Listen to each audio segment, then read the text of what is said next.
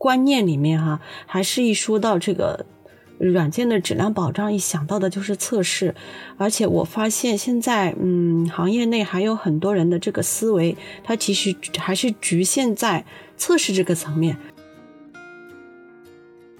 持续测试，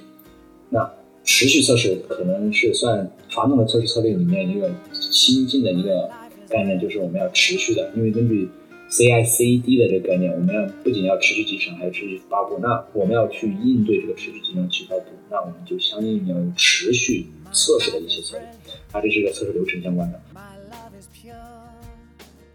呃，如果我们只是去关注刚才聊的那些事情，而不关注人的话，那可能我们会得到一个，就是你的愿景是很好的，但是被呃执行层面跑偏了，因为大家并没有对齐，可能。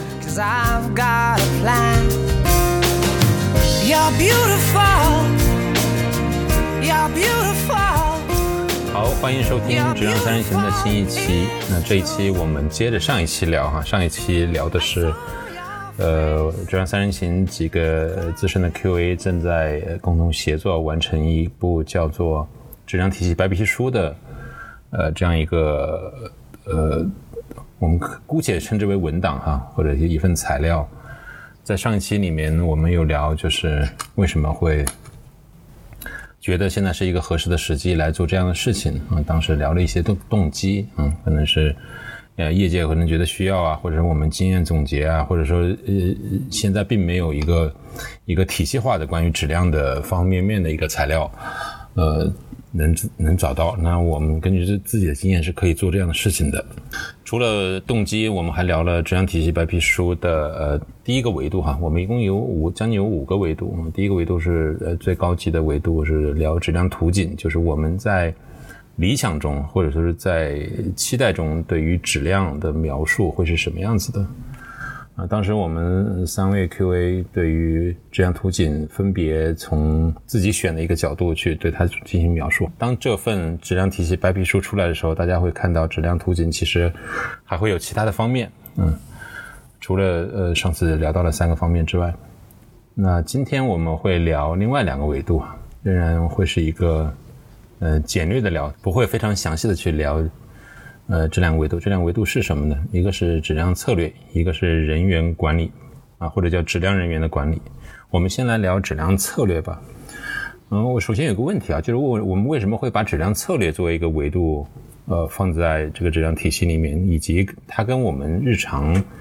呃，听说的测试策略的关系是什么呢？我先说一下我的理解嘛，就是我们日常会说测试策略，但是测试策略可能。更多强调的是测试相关的工作，就是我测什么，被测软件是什么，然后测试重点是什么，以及我们怎么测。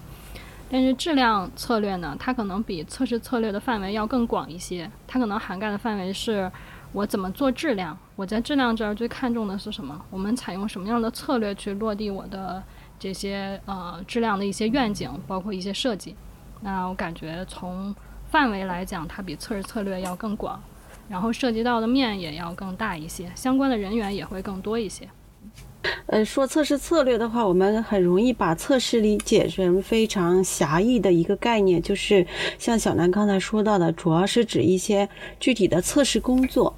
而我们现在软件的质量保障已经不是能够通过简单的测试工作能够去实现的，我们需要把这个概念呢，其实是提升到一个质量的 level。呃，质量的这个维度来看，所以我们更愿意去把它叫做质量策略。而质量策略，就像小南刚才说到的，它比测试策略包含的这个范围更广，呃，涉及的人员也会更多。嗯，所以它整个是能够应该是包含测试策略的。测试策略可以理解为是它的一个子集。哎，刚才冰玉提到了哈，就是测试可能在大家的印象里面，它是一个相对具体的一个动作，可能质量才是我们需要关注的一个更广泛的一个外延性的东西。那我有一个问题，就是想展开聊一下，就是为什么我们会认为呃质量策略它要呃重要过于？策略策略呢？或者换一个角度是说，为什么我们现在更需要去关注质量策略，而不是像以前那样就是策略策略呢？我觉得可能以前当软件的复杂度没有那么高的时候，我只做测试，可能还来得及获得我想要的生产质量。但是现在当软件的复杂度越来越高了，然后呃我们面临的业务场景也越来越复杂了，我只通过在测试这儿去加强的话，是没法获得最终的一个整体的质量的。嗯，所以说可能质量它需要从我一开始就关注，从方方面面关注，从不同的角色都去给予一定的关注，最终才能获得一个呃我们比较理想的一个生产的质量。啊我觉得我只补充一点吧，其实其实呃一个补充就是我要强调一下，呃质量策略就像刚才说的是我们关注的是一个软件开发整体，而不是仅仅是简单的测试部分，而整体它包含的人员是非常多的，包含的。工作的阶段也是非常多的，包括工作内容也不是简简单单只是开发、测试写代码那部分，甚至更多。所以说，从从生产角度哈，就是说我们就像我们的机翼是来自于丰田的生产，那其实质量策略其实也可以我们思考一下，关于传统的这种生产企业，它其实控制质量也是控制的方方面面，包括什么这种。呃，上游管理啊，谈下游管理啊，就是方方面面售后维护啊，其实都属于它这样体系里面的。其实软件其实你如果类似于像精益这种思考角度去思考的话，其实你一样是可以类似的从传统的这种生产企业，包括建筑企业里面去思考他们的质量是整体的。那我们其实软件质量也是一个整体的一个概念。呃，我我想再补充一点哈，就是嗯。像小南刚才说的，现在的这个形势下，其实软件它的质质量已经不是简单的通过测试来实现保障的，呃，但是呢，我们往往很多呃传统的这些观念里面哈，还是一说到这个。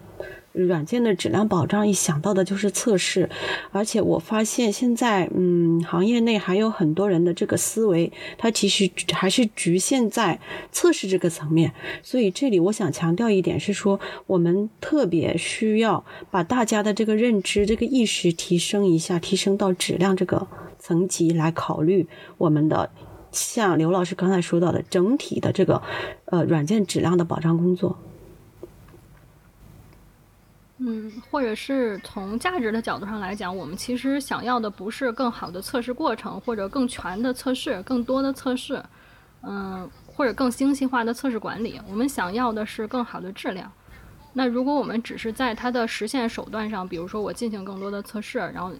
追加测试人员等等，那我可能不会获得最终我想要的质量好的这样一个成效。但是我们从价值出发，就是我们要的是好的质量，那我们其实就不会受限于我们既往的这种。呃，认为质量是测试人员去加强，或者是测试设计去加强的一个事情了。这一点特别好哈，就是一个是说价值，一个是其实我们的目标是变了，我们不是去追求更全面的测试的覆盖，而是从质量的这个维度去看，怎么能够呃更高效去保证高的质量。OK，听你们说了关于质量策略和测试策略的关系啊，以及为什么现在要更关注质量策略。那所以我理解，当我们一旦开始要关注质量策略的时候，就意味着我们作为 QA 人员，为止或者说现在也许应该换个称号了，叫质量人员，他所涉及的呃或者说关注的一个软件构建的人这个方面，肯定是不仅仅是自己手里的这个测试工作哈，可能要。但凡涉及到这个软件质量的部分，在软件生命周期里面，它的所关关注这个方面，或者说关注这个广度，要比我们原来只关注测试阶段可能要更多，是吧？或者是要往这个往前去关关注，往后去关注，以及跟不同人员之间的合作，我觉得都会比以前有很大的变化。啊，当然，我觉得这里面的概念可以。在我们的质量三人行之前，其实都有提到过哈。那刘然，你能给我们介绍一下吗？就是质量策略里面大概都会包含哪些部分？呢，OK，呃，我们先看一下这个质量策略。刚才我们就是讨论过，它是一个整体的。所以说，从整体上来讲，我们的这个测试策略，其实你可以认为它属于质量策略的一部分。比如说，我们传统的这种所谓的这个测试分层啊策略里面。它其实属于一种策略的，但是呢，质量策略它是整体的，所以整体的它考虑的面就比较广。所以说，从质量策略来讲，嗯，就像我说的，我们学习像精益这种映射关系，精益就是从精生产到精益的软件开发，那我们质量体系其实做 大家都知道，质量做的最好的，一般来讲都是那种呃，比如说以前的那种西格玛，做那种传传统的那种，不管是汽车制造还是这种房屋建建设这种工程建设，它质量是非常高的，因为房子一建建好，一旦有问题，那就是关乎人命的。那其实从这个角度，大家可以思考哈，其实质量关注它关注的是这个方方面。那测试我们肯定是要关注的，呃，肯定关注。像测试分层策略，我们是要去关注的。那除了这种测试分层策略，我们还要关注什么呢？关注像现在这种完整个软件生命周期流程里面的这个持续测试。那持续测试可能是算传统的测试策略里面一个新进的一个概念，就是我们要持续的，因为根据。CI/CD 的这个概念，我们要不仅要持续集成，还要持续发布。那我们要去应对这个持续集成、去发布，那我们就相应要有持续测试的一些策略。那这是一个测试流程相关的。那关于质量的这个构建流程，就像刚才小兰说的，我们测试如果只是测试是没办法保证质量的，所以说我们应该把更多的人，嗯，把把它结合起来，团结起来，一起来做质量。那我们就有相应的这个质量内建的策略。那质量内建策略就是，呃，让整个团队、整个组织，我们更注的一起来关注质量，包括里面的一些小的策略，这个测试左移和测试右移的相关的一些策略，是也是我们需要关注的。那像我们讨论的传统的这种测试分层，又讨论了这个呃，又有了持续测试策略，又有了质量内建，包括测试左移、测试右移，那么最终还是相应的需要有这个质量的这个。度量，呃，它的那个管理，包括它的门禁，那这个我们就相应有度量的和它的改进的策略，也它相应的度量呃质量的门禁的策略。我们度量之后，我们相应的要有门禁，要有改进。那这些策略也是传统的这种质量呃传统质量管理里面都是包含的。所以呃，刚才我说到了有这个呃质量呃测试分层、测试流程里面持续测试。还有质量内建，呃，测试左移右移，包括这个质量的度量改进和测试质量的门禁，啊，这各种策略其实除了这些呃比较大家常常规比较就是知道的这些策略，其实还有一些小的策略，那我今天就不再一一熬述了，呃，赘述了。那我们其实测试策略就是由这些小的呃去关注不同方呃不同维度的这些策略。呃，整合起来的一个怎么讲呢？就是一个大的一个测试策略的，呃，大的一个策略的一个集合啊。从整体上，呃，从各个维度上来保证我们的这个测质量是一个好的结果。这是我个人的理解。呃，我来问一个小白问题哈，就当你们说策略的时候，到底是在说什么？呃，我个人认为做策略的时候，就是它是一种呃准则或者是一种。方法或者是一种 guide，从呃高维度来指导你如何进行工作，呃，告诉你呃它的优缺点，它怎么做更好。但是它并不是具体告诉你怎么做，而是从维度上就相当于战略一样，我们要向这儿进攻啊，我们可能先用包夹，还是我们先用这个呃守正出奇，就是这 high level 上我们要。用一个整体的策略，让每一个指挥员、每一个人员都知道我们应该怎么去协同，怎么去按一个大方向去走，但是不涉及到你具体今天走一个小时还是明天走两个小时啊，这种没有到这么细节啊，我是这样认为的。嗯，我觉得质量策略其实是。呃，可能是一系列的价值观或者原则，它帮助我们去做一些判断。什么样的判断呢？就是我们在质量上哪些事情是做，哪些事情是不做。我们倾向于更多的做哪些事情，倾向于减少做哪些事情。嗯，它只要能够满足类似这样的一些我们做决策的依据，我觉得它就可以被归为质量策略。我认为策略就是，其实就是一个方向性的指导，就是我们需要去做的。质量相关的一些事情的一个指导。哎，如果是方向性的话，那意味着这里面有妥协的空间吗？就比如说，哎，我设在一个方向上做，但是有的地方做不到，可能往回做一点，或者是是的，因为策略的本质，其实我个人认为就是取舍。没有取舍，其实就比较策略了，就是我我就我就是，do everything，什么事都做。我打仗，我全部人压上去，不没有什么包抄迂回，没有什么偷袭，没有什么断你粮道，什么都是一一一起上，所有人上，就跟做测试一样，我们也不测试分层的，每一层我都全部测。就是没有放之四海而皆准的策略，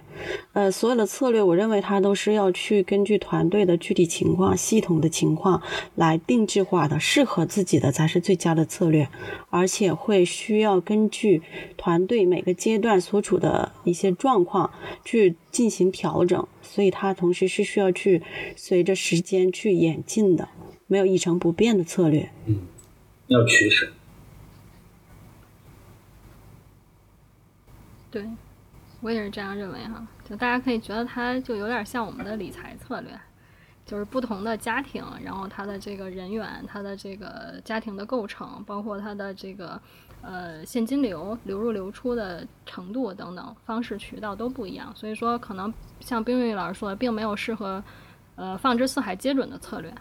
嗯，需要去按照不同的上下文去制定符合自己的策略。那同时，它肯定也是有一定的取舍的，因为。呃，你不可能把所有的鸡蛋都放在一个篮子里，啊，资源总是受限的，你必须做当下对你优先级价值最高的事情，所以就是有策略作为判断依据。呃，对，说到这个，我我想起来了，策略其实它受一个呃目标的驱动，就是我们的质量目标是什么，这个非常的关键，必须基于这个目标去制定执行我们的策略，而不是说，呃，就是嗯，有很多我们会听到一些朋友或者客户问到说，那某某。单位某某公司他们是怎么做的？我们是不是可以学他们？其实我想说的是，别人怎么做的，你同样的做法可能对你是没效果的。所以呢，这个是你的目标是什么？你当前最痛的痛点是什么？所以你要根据这些去制定适合你的策略，才是最有效的。我觉得定义不仅仅是没有效果，有可能是 把自己自己害的，适得其 反。对，就像现在很多人在对外面讲这个 Google 是怎么做测试的。不管是出了 How to Test，还是有些人去讲故事怎么测试，那国内的很多人其实看了之后发现，其实只有模板，因为你没有那么资源，你没有那样人，甚至你没有那么大系统需要进行那种级别的全方位的自动化测试，包括全流程的控制，你根本做不到，连基础设施都没有。所以说，看着别人的东西也没有办法用，学会了就用不了。只有。吸取其中的精华，就是它的精髓是什么，才才拿拿过来指导自己的这个策略制定才是有帮助。取去其糟粕，取其精华嘛。OK，好的，嗯，我们可以进入下一个维度哈，就是今天计划要聊的就是关于质量人员管理。我们姑且把这个维度。叫做质量人员管理，但并不意味着最后在质量体系白皮书呈现出来的时候，它还叫这个名字。也许会叫质量组织管理，或者是质量团队结构管理，我不知道哈。在进入呃这个这个维度的内部的细节之前呢，我想呃，我还是想回答一个就是本源性的问题，就是为什么我们会认为质量人员管理就涉及到人的部分也值得放在这个质量体系白皮书里面来描述呢？是吧？通常我们在很多所谓的其他的一些体系白皮书里面，很多都是在有事儿说事儿哈，就是在描述一个事情的结构或者一个理论、一个方法的一个结构里面各个方面，但是通常很很少会涉及到人。我觉得这个可能是我们质量体系白皮书里面很重要的也很有特色的一点。你们怎么想的？为什么会把这个维度单独列出来？呃，这个我我先说吧，因为在之前我。我们内部其实经过了大量讨论，其中我有一个非常重要的观点是什么呢？就是我认为我们作为一个体系化的东西，体系化东西它应该是一个方方面面都照顾到的。而在任何一种工作工种里面，你要从体系化来讲这个事情怎么做得更好，那一定是涉及到人的。因为因为为什么呢？因为质量它，我认为它甚至有一半的这个。一半的这个重要性都来自于人，因为就算你的方法、理论体系、工具、实践，呃，什基础设施什么都非常好，你如果人不靠谱，那基本上这个事情就没得做，质量就是瑕疵。就相当于你可以认为医学里面是一样的，你说医生重要呢，还是 X 光的这个这个这个设备重要呢？我反正我经常带着我小孩，包括我自己照 X 光，照完之后我看不懂的，就是你就是拿一个片子，你是完全看不懂。那像这种东西，我觉得人非常重要的原因，是因为我觉得在质，特别质量里面，因为他要不仅要做测试，还要去和其他人沟通，人是非常重要的。而这个人不光包含测试人员，还包含的是更多的其他角色人员。我们需要有相应的方法、理论体系来保证每个人他都意识到这样很重要，并且他有意识的去学习、去呃关注这个质量，学习相应的技术能力，然后最后他要有能力，甚至呃和意识能很好的去实施这些东西。那我觉得这个事情，呃，可以认为是质量体系的半只脚，就是我觉得这是个人观点啊，没有质量人员的好的管理。的话，那你的质量体系就相对少了一半的，呃，少了一只腿是瘸着走的，呃，随时有可能被撞得鼻青脸肿。那这是我个人的意见。我觉得刘老师说特别好啊，你可以更有信心一点，可以给他一只 脚。就是原因在于什么？原因在于。呃，我们是可以去呃说事情，然后说方法啊、说策略、说工具、说实践等等，但是最终这些事情要落地，还是需要依托于一些不同的人。然后我们会发现，呃，往往去制定策略、去做 high level 设计的这些人，他并不是一线的这些人。那一线再去落地这些事情的时候，他会怎么做？他会怎么理解这个策略？呃，如果我们只是去关注刚才聊的那些事情，而不关注人的话，那可能我们会得到一个，就是你的愿景是很好的，但是被呃执行层面跑偏了，因为大家并没有对齐，可能包括人员管理，包括人员需要什么样的能力，包括我们刚才提到的，呃，一个庞大的质量工程或者是一个全面的质量体系，它要落地的时候，嗯，会受制于人。所以，这个人员我们也把它放在质量体系里面的一部分，它是其中的一个很重要的支撑。策略，我们刚才说策略是指导哈，那么实践和方法其实就是具体，呃，方法和技术其实就是具体去落地这个实践策略的一些实践的一些内容。那人去去执行、去实现这个实践的一个主。绝，呃，两位刚才从这个角度去强调了这个人员的重要性。那么，我想补充一点的是说，在这里之所以要去提质量人员，还有一个非常重要的原因，是因为质量人员它的复杂性，呃，这跟我们传统的对于测试。测试人员的这个概念来讲，其实这里说的质量人员是不太一样的。而我们很多传统的企业里面来讲的话，是有独立的测试团队。我们认为，在传统的观念里面，主要的质量角色就是测试人员，这个独立的测试团队或者说测试部门。那我在我们白皮书里强调的这个质量人员，其实不仅限于这种独立的。呃，测试团队、测试部门，或者说我们嗯专门的测试角色了，嗯，这里的人员会更加复杂。比如说，我们强调的是团队为质量负责，那么其实这里就可能会涉及到所有跟质量相关的人员。而如果我们说一个，比如说一个开发的什么白皮书的话，也许我们不用过于去强调这个人员的管理。那质量它就是由于它的人员的复杂性，我们有必要去单独把它作为一个呃非常重要的白皮书里的一个部分，去把它单独的去列出来，去描述，去介绍。好，说的好啊，嗯，还是下面还是请三位每人讲一个方面吧，就关于质量人员管理，特别是我我建议去讲一些，比如说跟大多数。呃，传统公司或者是传统测试部门，他们所理解的对于质量人员的管理也好，或者是他们的工作方式也好的不同的方面，我觉得可以值得拿出来去分享的。那我觉得人员管理里面，我觉得呃最为重要的，我个人认为就是这个学习和发展啊，就是你怎么让一个人他的从不知道变成知道，并且有动力。有愿景去学习，然后最后变成他掌握这些知识，然后最后能发展自己的职业。我觉得这个从我角度讲，我的体会特别深，因为这我觉得这块是非常困难的。因为我也带过不少人，然后包括现在也是带团队，然后我觉得在里面啊，有些事情是非常困难的，特别是去去呃让一些不是特别愿意持续发展的人来持续学习啊是非常困难。所以说，我觉得这一块儿的话，呃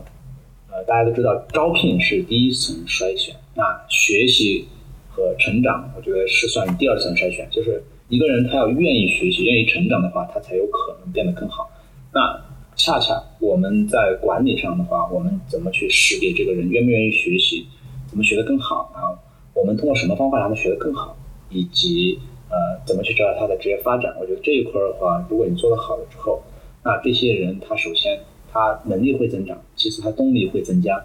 那最后你还可以把一些这个不愿意学习，呃不愿意成长，就是主动性很差的人，还还可以可以呃可以筛掉。这样的话可以保证你的团队里面的这个一个是员工的积极性，第二个是能力的持续增长，包括你的产出增长，包括你这个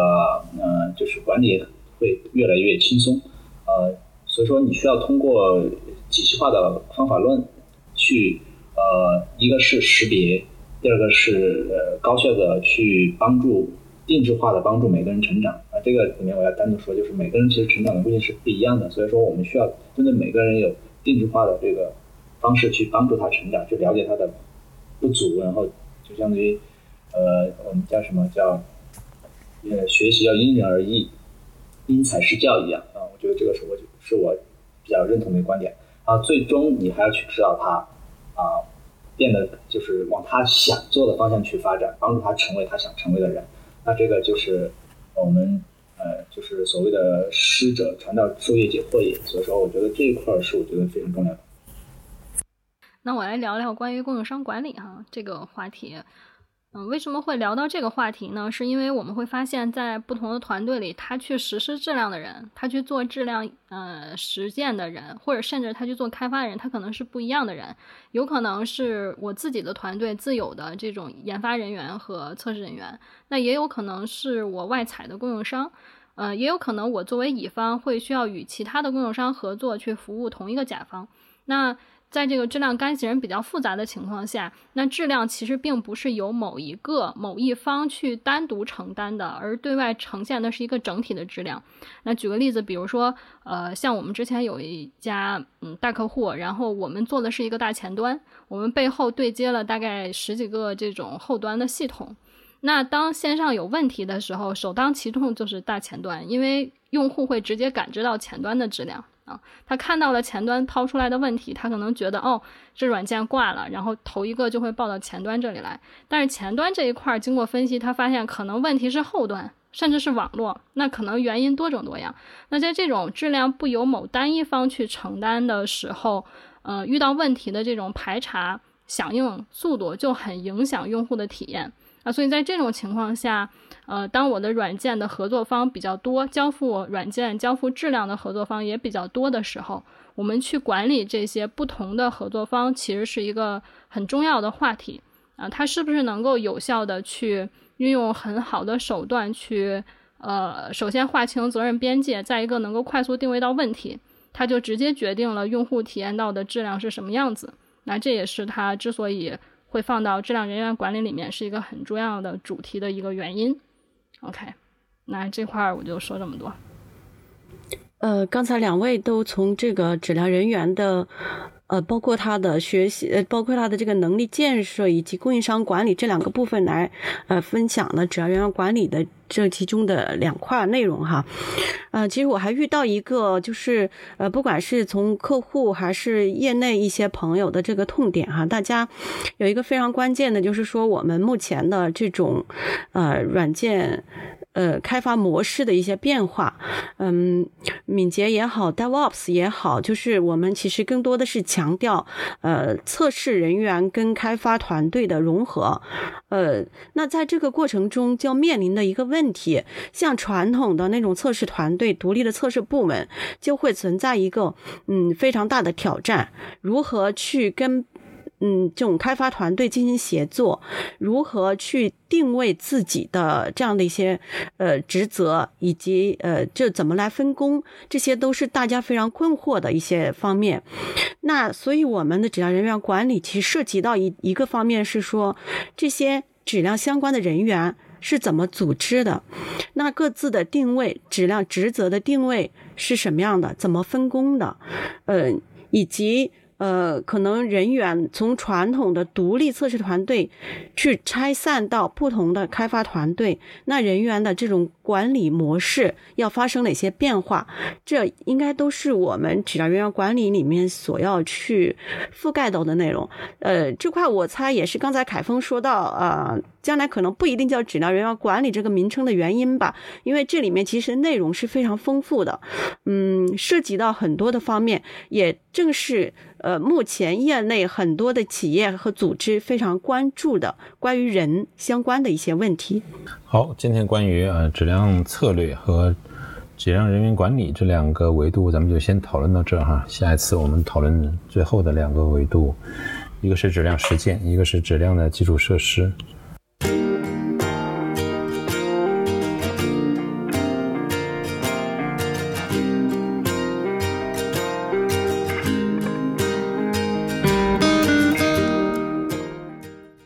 谢谢收听《质量三人行》，这是一款来自斯特沃克的播客节目。我们关注软件行业测试领域的现状和未来，